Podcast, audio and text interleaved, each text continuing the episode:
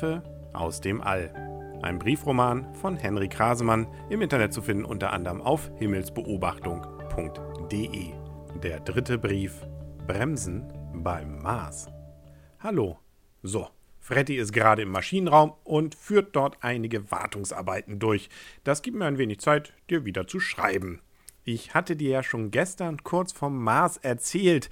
Inzwischen sind wir an ihm vorbeigeflogen aber ich kann ihn noch gut sehen, wenn ich aus dem Fenster des hinteren Teils meines Raumschiffs zurückschaue.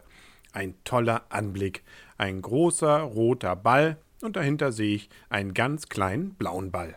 Das ist deine Erde. Der Mars ist nämlich eigentlich nicht weit weg von der Erde, zumindest wenn man von einem anderen Sonnensystem kommt. Das war auch mein Glück bei meinem Hinflug zur Erde vor einigen Monaten. Da habe ich nämlich ein wenig geträumt als ich so durch euer Sonnensystem geflogen bin, so dass ich beinahe an der Erde vorbeigeflogen wäre. Doch zum Glück war da ja der Mars.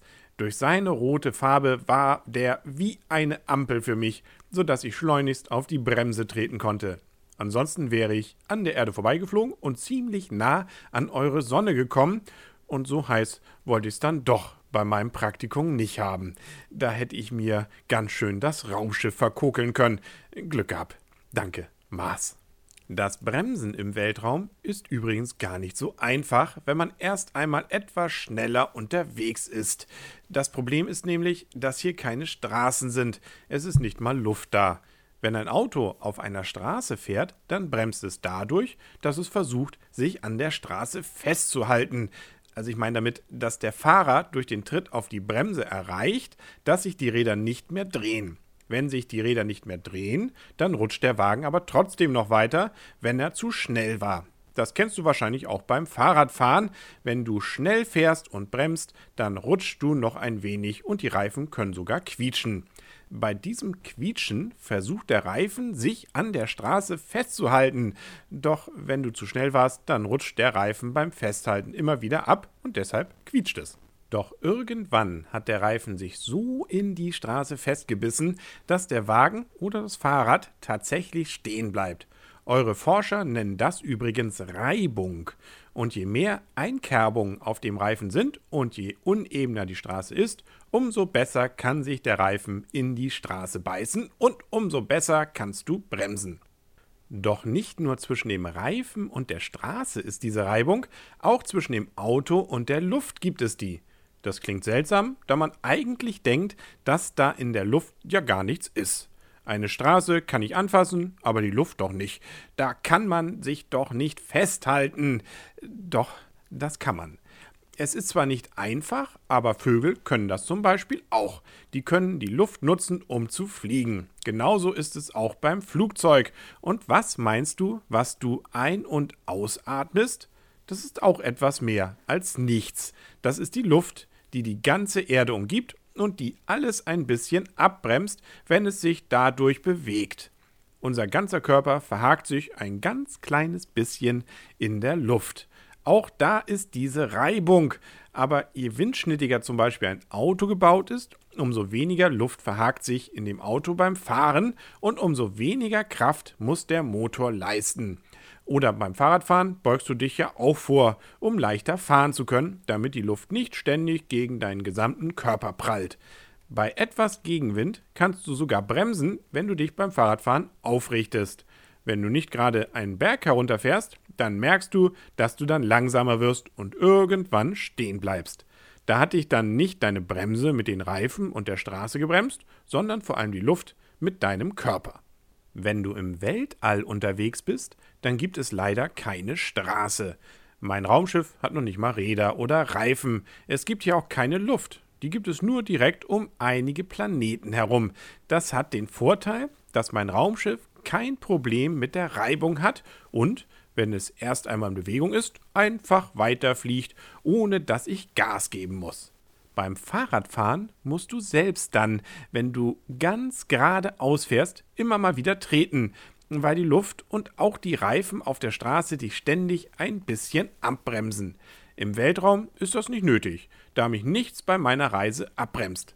Aber deshalb muss ich auch ziemlich aufpassen, dass ich nicht aus Versehen einfach an meinem Ziel vorbeifliehe. Zum Bremsen kann ich dann auch nicht auf die Bremse treten oder einfach ein Fallschirm rauswerfen. Wie gesagt, da ist weit und breit keine Straße und keine Luft, sondern ich muss mit meinem Raketenantrieb so tun, als wenn ich in die andere Richtung fliegen möchte.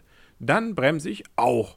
Aber ich darf dabei auch nicht zu lange meinen Raketenantrieb in die entgegengesetzte Richtung richten, sonst fliege ich plötzlich zurück und komme nie bei meinem Ziel an.